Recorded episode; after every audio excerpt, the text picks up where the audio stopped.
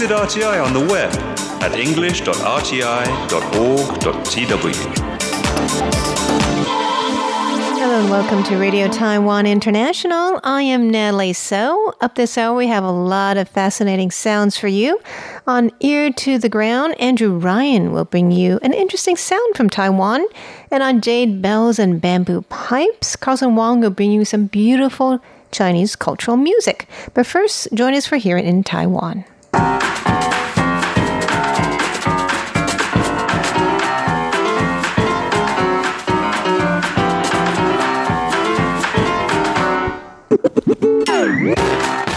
Welcome to Here in Taiwan. It's Wednesday, August 14th, and in the studio we have Jake Chen. Hello. Paula Chow. Hello. And I am Natalie So. We'll be talking about some of the psychological benefits of Ghost Month rituals. We are in the midst of Ghost Month, and actually, it's um almost like a Zhongyuan festival, right? It's the middle of Ghost Month, a big day.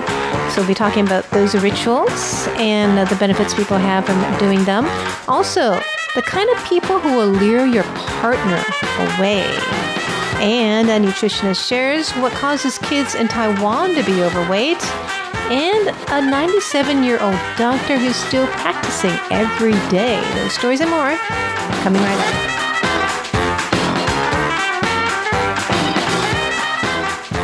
So we are in the midst of Ghost Festival, and actually, uh, today is a big day in Keelung where they have a gigantic festival where they do the water and lanterns that they send out to the port to lure the spirits back. And on the 15th, um, there's a lot of worship going on. So, Jake, tell us about um, some of the psychological benefits of these rituals. Right. Um, I've got to say, this is a rather sort of new and interesting take on the whole thing because most of the time when we talk about rituals at Ghost Months, it has that sort of superstitious vibe going for it, right? It's just like don't do this because someone might a ghost might scare you or take your clothes away or whatever, or jump out or like from your window or stuff like that. Things that doesn't really make a lot of sense. But uh, this is Miss Lin, a actually uh, working clinical psychologist. She said that although they don't really have sort of measurable benefits, but because these are traditions and rituals that people have been performing and, and ex- sort of expecting all year round, and it is actually important for a lot of people because it helps those people heal. One, mm. um, sort of the some of the psychological issues that they have. You mean if they have loved ones who are deceased? Not necessarily. Like she oh, said, really? it, it's not just when they have loved ones who are deceased. That's definitely uh, something that people need a, a, very long time to heal. But even when they have sort of just psychological issues, just in general, performing certain rituals like on a, on a somewhat regular basis actually help them. And the second one I found it pretty interesting is stress relief.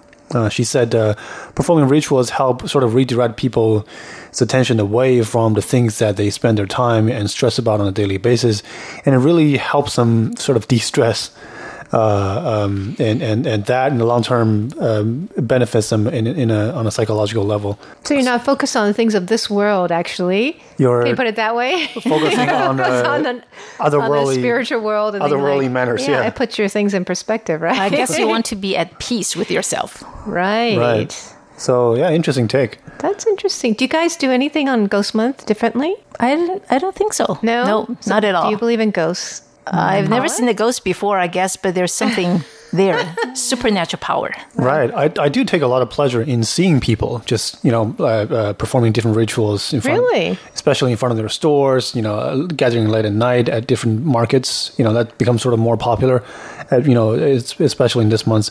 It's just good fun to see people. I mean, to me, tradition doesn't have to make sense, right? To, so to keep that alive is still part of culture. So I think that's fun. I, I mean, I find it fascinating, all the different beliefs. You can't do this and that because a ghost may do this and that. And I mean, where do people get this from? You know? From thousands of years ago. so it is a fascinating uh, part of Taiwan's culture, Ghost Month.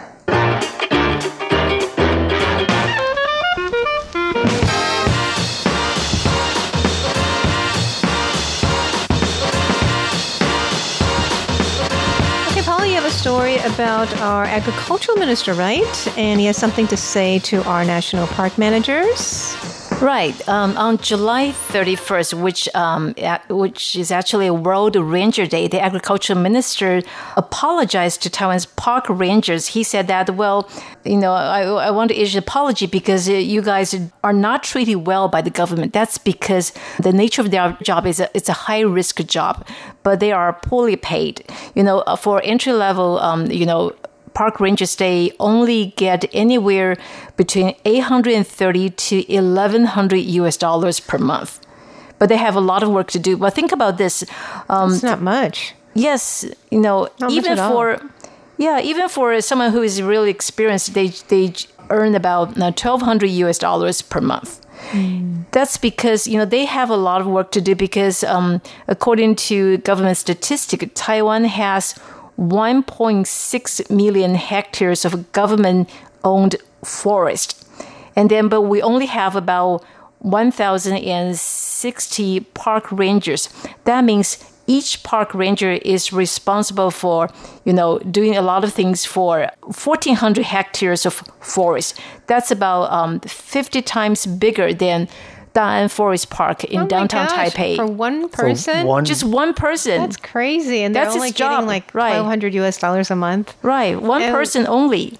They have to take care of all the wild animals there. Just, well, wild animals. That's probably an easy task because they. One thing is um, they have to do is to their job is to crack down on illegal logging. Right. Oh. and they have to make man, sure that, and the fire safety is also one issue and they also have to make sure that you know um, the, another issue is water conservation. So it's not an easy job. Right? So so that's the reason why the, the agriculture minister says i mean you know they are not treated well by the government. Uh, he's promising them that they will raise the paycheck and maybe give them some other benefits Or maybe just hire more of them, right? Because I was pretty shocked when you say one person has to cover fifty times of the of that park. yes That's For- impossible, isn't it? Yeah, for our you listeners- can't take good care of that much land. Yeah, one park is like several times the size of a football or a soccer field. So for one person to take care of sort of watch over illegal logging and water conservation in fifty times that area, right that's just too much work. it's it's too much work and and also when you when it comes to um illegal logging it's pretty dangerous because one government official said his father used to be a park ranger and then someone who did illegal logging activity threatened to kill his father I mean kill his whole family Wow. so it's not an easy job Well, it's a think high risk job Yeah, how much money they're making off Right. of that. Yeah, And then you're getting in their way. That's scary, you know. definitely. And he doesn't have the resources to, to crack down on him, probably. Right. I mean, he has to take care of all that area all by himself or Oh, herself. goodness. So They need more park rangers and to pay them better as well, right?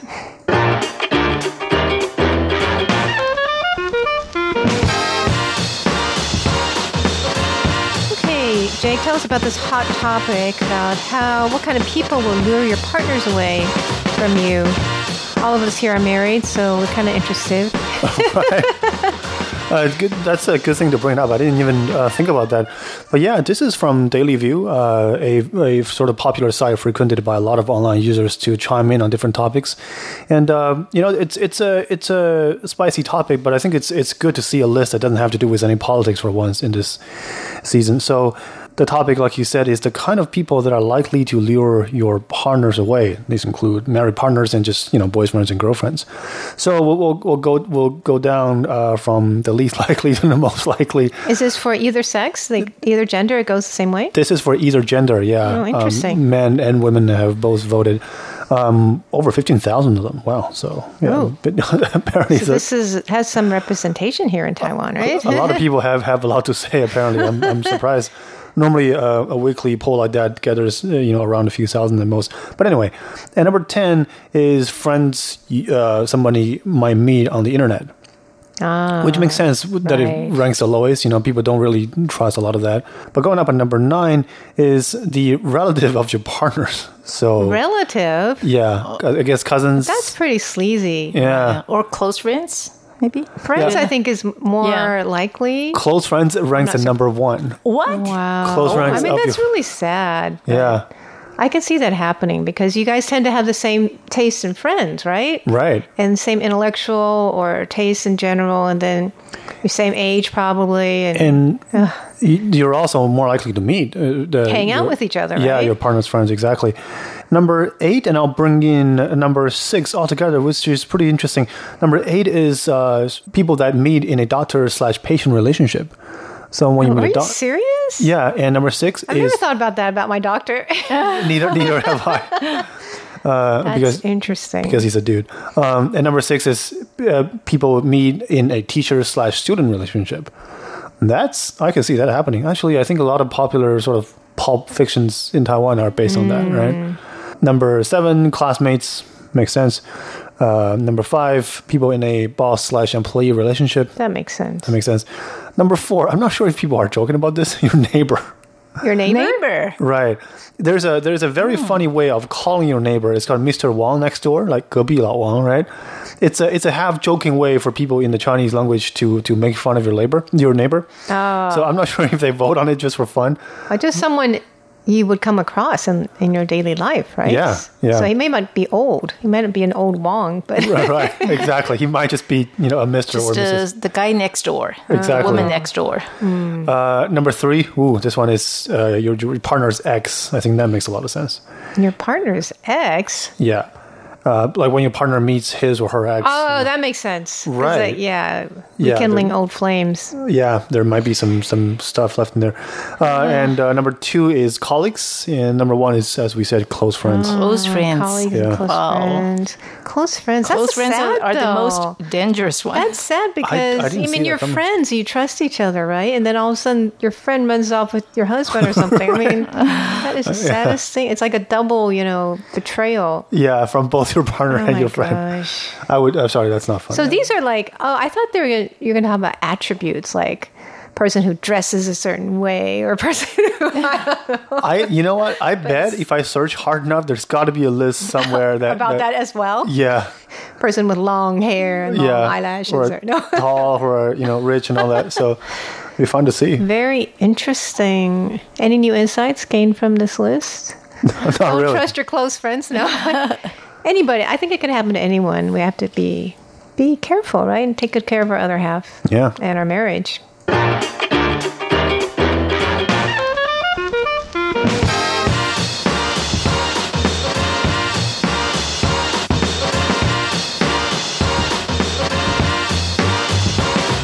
Okay, Jake, tell us about what kids are eating these days that's causing them to be overweight. Right. Is this a big issue in Taiwan? This overweight is- kids? Yeah, this is a pretty big issue because uh, now this information comes from a recent press conference held by members of the John Tung Foundation, which is a local uh, NGO that focuses on the health of Taiwan. They uh, they research a lot of issues, a lot of health problems uh, uh, for people of, all ages and demographics. So this time, the latest results uh, came out for children. So obesity rate for Taiwan in the last ten years rose from 19.8% to 26.7%. Obesity Rate. for kids? Yeah, for kids. Oh my for, for children. So seven percent. That's still you know pretty significant. I say you know so a quarter of Taiwan's kids. Um, and uh, this is uh, coming from Mr. Miss Xu Huiyu. Uh, she's a chief nutritionist at the foundation. She said uh, a lot of that has to do with the diet of school meals. So what children eat at school. Oh, that's terrible. She said that although the government has made an effort to sort of provide students with, with better meal just in the last two years, she said, but uh, when you look back in the last sort of eight to ten years, a lot of it uh, you see things such as fr- uh, French fries, even how do you call that shaved ice, which is a popular snack. That's part of their school meal? Yeah, in a lot of schools in Taiwan. Really? I didn't know Yeah. that. Yeah, so this one surprises me too. And then um, Sugary How do they manage that? a lot of high, just a lot of high sugar, high oil stuff. And uh, Miss Xu said that there's a lot of side effects uh, um, that comes with being obese or, or eating that much sugar or oil on a daily basis because the children's their system they're nowhere near as that of adults. They They're don't not that mature. Right, they can't process that as well as we do. I mean, not that we're going to eat that. So she said uh, anything come uh, ranging from stomach problems, your instability in, in, in blood sugar, to negative mood.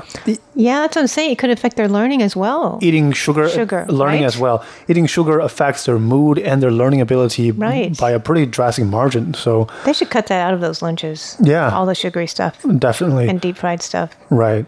It's gonna be it's gonna be difficult because it's very popular amongst children. That's true. I think they're catering to their taste to make them happy, right? They market them so well, so it's to be interesting to see what what governments and school do from this point on. Yeah, they. I mean, they they market them as healthy lunch meals, right? In yang.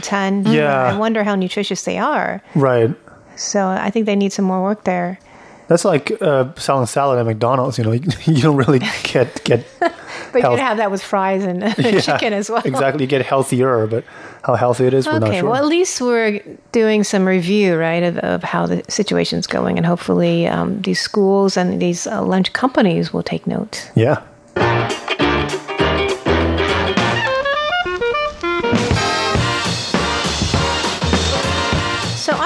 Information on um, where Taiwan ranks on a certain industry. Have you ever come across a friend who got into direct selling? Xiao? Direct selling. Is that legal? Yeah, it is. It's, it's, it is legal. legal in Taiwan. It's legal. There's Yeah. tons of it. Actually, in terms of sales volume, Taiwan is the fourth largest market in the world. Wow. Wait, when we talk about direct selling, are we talking about like interpersonal selling? Is that Um, yeah, of- we're talking about of. like companies like Amway, Shop.com, Herbalife, and so it, you're buying things through a friend, okay. and they don't have a physical store, and so and it could be anything from cosmetics, weight loss, fashion, uh, consumer items in the home, oh, I heard of that. Yeah. even finance, and it's become a very popular industry. There's about three million people working in this industry in Taiwan. So I I do have friends who who later started working in this industry. Have, do you have you guys come Yes, I have. people like that? Two relatives, they just, I think one, um, a couple years ago, one asked me to buy some cosmetic products. And then the other um, asked me to buy some health products. And know. how did you find, you know, because there's an article written in uh, one of the English newspapers, and, and this guy actually said it could be very cultic. They have um, characteristics that are similar of cults, the way they Oh. run them. So I think we should, you know, be careful for our friends and, and family who are involved in them, such as behavior control, information control, thought control, emotional control. Have you guys noticed anything with your friends and family? I who didn't notice anything special, but I felt, you know, compelled. Uncomfortable? Right. I mean, they asked Yeah. me, Still well, a you, lot of can, you, pressure, can you buy this? Can you buy that? This is good for you. This is, you know. Yeah, I think that the sales uh, tactics are pretty hard. I mean, very They're pretty, pretty pu- pushy. pushy, yeah, I was gonna yeah, say. and I don't like it at all. Actually, I mean, I usually tell my friends exactly how I feel, and not, and not in a terrible way. Like one of Mm. my friends came over. I thought we were just going to hang out. And then she like opened this book and spent half an hour explaining the whole company and Oh, all the good com- and I'm like, okay. And then, then we started talking about other stuff. And then I gave her some advice, like, you know, can I give you some advice? You know, I might look through your products, but if you're going to hang out with a friend, maybe spend a little less percentage of the time talking about your But products. what kind of products she's selling? uh, all kinds of household goods. Oh, okay. I did buy a few things, mm. but only because I felt really super pressure to do it. Mm. But I told her how I mm. felt as well, and so she's she's not you know she doesn't do Not that to me terribly anymore. happy. So, no, yeah, she didn't. I mean, I think she expected me to buy more, and so, anyways, th- that's become very popular in Taiwan, especially with like um, stay-at-home moms, you know, and people who really need a job. So. That's a big trend in Taiwan, but I do want to hear about this 97 year old doctor. Tell us about him.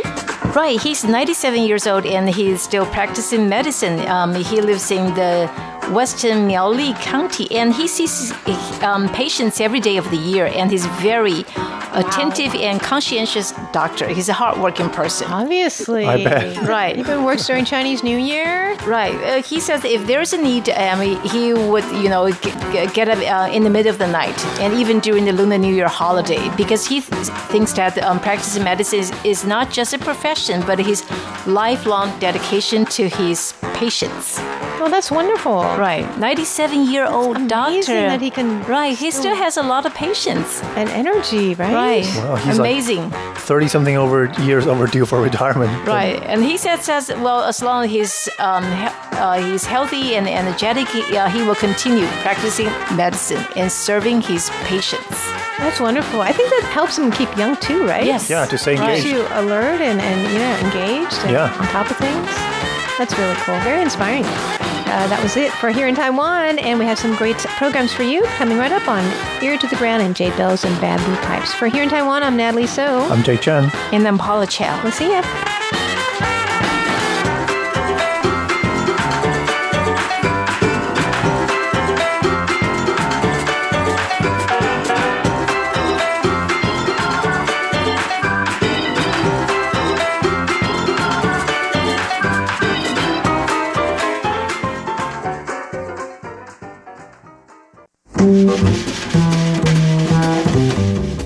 It's dusk on a mild fall night in Taipei, and at the base of the mountains, at the edge of the city, the frogs begin their nightly chorus. I'm Andrew Ryan, and in today's Ear to the Ground, the Taipei tree frogs are getting ready for bed. 贴紧台湾的羊耳朵 and ear to the ground.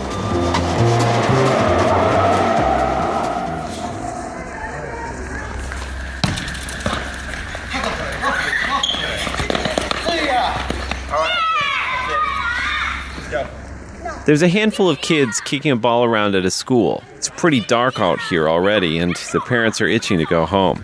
It is a school night, after all, and these kids are going to have to be here bright and early the next morning.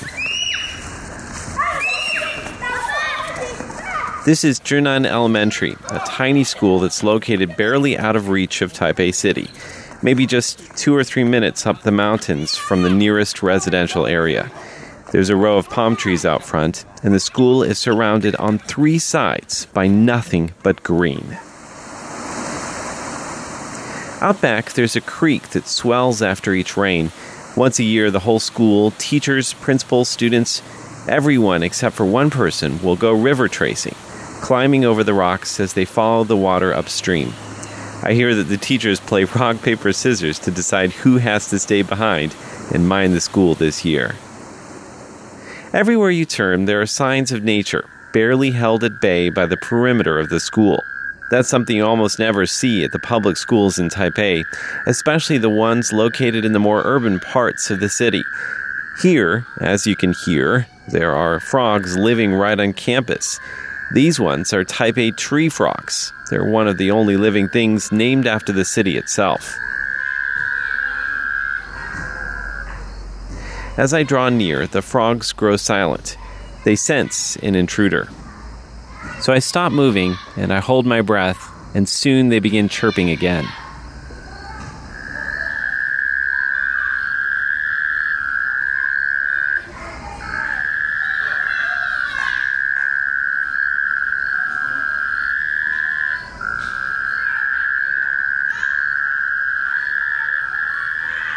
Before we leave, I go back to see if my godson Kiernan wants to come out back and hear the frogs. He's five. It turns out he has other plans for me. He grabs my hand and pulls me over to the planters where the kids are growing big leafy greens. Apparently, he was involved in that and he gets to work pulling out the weeds. If you wash the veggies, you can eat them directly, he says. What is it? It's Vegetables? yeah, And you made this? yeah. Oh, that's great. What else do you do back here? These are all the different kinds of vegetables. Yeah, I did this. You did this? What kind of vegetable is this? The 呃，要 lettuce? 洗一洗，然后洗一洗，洗一洗，然后煮一煮，还是直接吃？煮一煮，直接煮一煮，煮一煮就可以吃就可以吃了。 Yeah, You hear the sound of the frogs? They're so loud. What do you think the frogs are saying? Are they saying it's time for dinner? it's going. What do you think they're saying? It's time to go to bed. Time to go to bed? You think the frogs go to bed now? What do you think the frogs have for dinner? Uh, mouse. Mouse? Yeah. Maybe they had some insects, What is? like mosquitoes. 有吃蚊子. Oh yeah. Yeah, yummy 蚊子. You're a good worker. You know that? You're a good worker. As I chat with him, I realize that my internal speed, my heart rate, my pace of breathing, everything's slowed down. I'm more focused than I usually am in the city, and I barely even notice the sounds of the soccer game out front. Do you hear him? Where is he? As we head back to the other kids, I realized something very interesting. I'd brought Kiernan out here to listen to the sounds of the frogs, but instead, I'm treated to a glimpse of the inner world of a child. With an ear to the ground, I'm Andrew Ryan. Time the frog will come out. They come out at nighttime?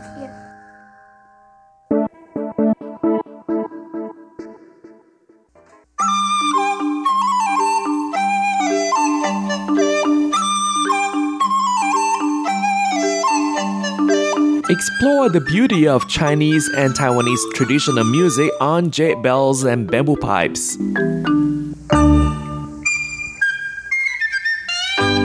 Hello and welcome to this week's Jade Bells and Bamboo Pipes. I'm Carlson Wong, and today we'll feature music performed by National Chinese Orchestra Taiwan. The first piece is a continuation of what we did last week. Actually, last week we featured music called The Legend of the Condor Hero, and it's written by Louis Cha or Jin Yong. Jin Yong was a famous wuxia novelist. Of all Jin Yong's novels, the composer has a particular penchant for the smiling, proud wanderers because the protagonist Ling Hu Chong has strong martial jest, is free and unrestrained.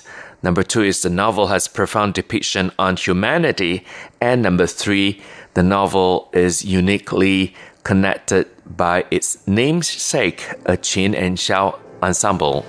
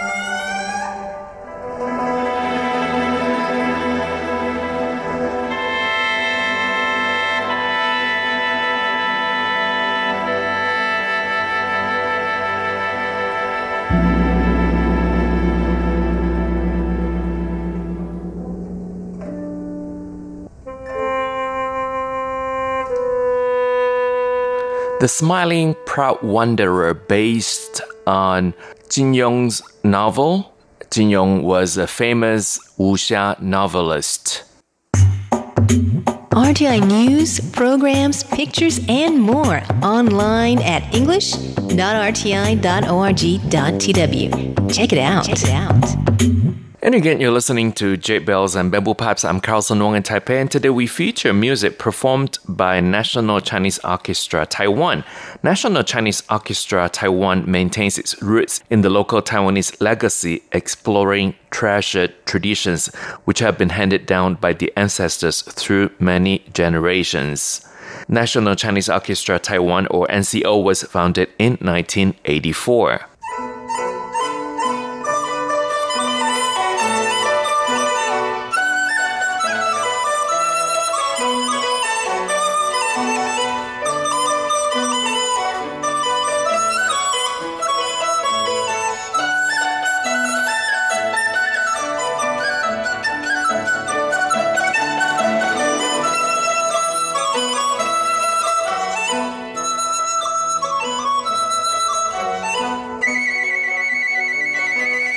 This tune is Spring Dawn in Yangming Mountain.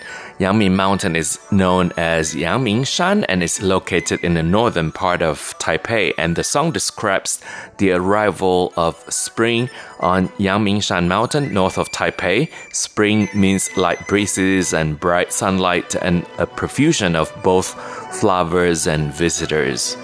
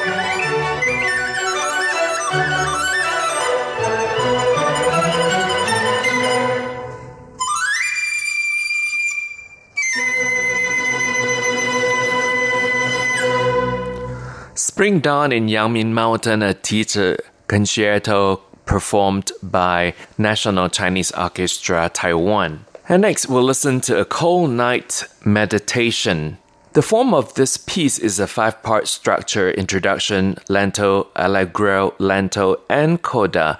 A four degree chord is used to introduce the development of the piece. At the same time, more complicated chord and chromatic scale variations are also placed alongside the theme melody to show that besides worries and concerns, there's also deep affection and expectation towards the future.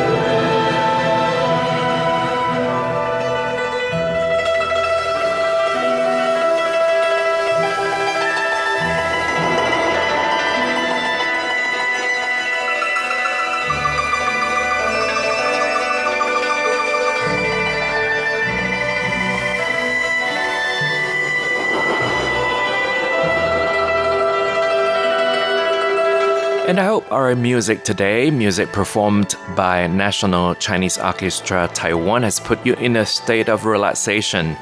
Thank you for listening. For comments and suggestions, please write to PO Box 123 199 Taipei, Taiwan. And our email address is rti at rti.org.tw. And again, RTI is short for Radio Taiwan International. And I do look forward to your comments and suggestions. I'm Carlson Wong. Once again, thank you for listening, and I'll see you next Wednesday. Goodbye.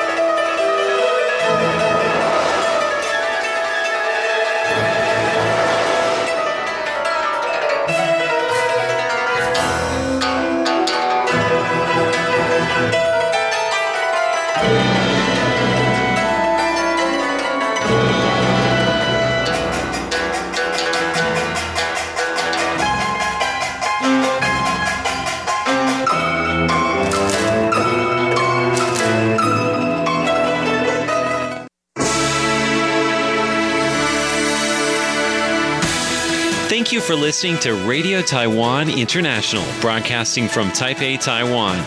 Check out our website at english.rti.org.tw. Again, that's english.rti.org.tw for the latest news and features from Taiwan. You can also listen to our programs and watch videos as well. Our 60 minute English language program can also be heard every day at the following times and frequencies. In southern China and South Asia from 1600 to 1700 UTC on 6180 kilohertz. Again, that's in southern China and South Asia from 1600 to 1700 UTC on 6180 kilohertz. And in Southeast Asia from 0300 to 0400 UTC on 15320 kilohertz. Again, that's in Southeast Asia from 0300 to 0400 UTC on 15320 kilohertz. We'd love to hear from you. Please send your comments to PO Box 123 199, Taipei, Taiwan.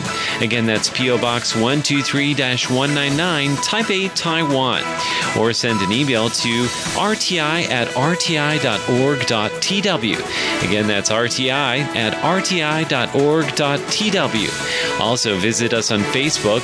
The address is fb.me forward slash Radio Taiwan International.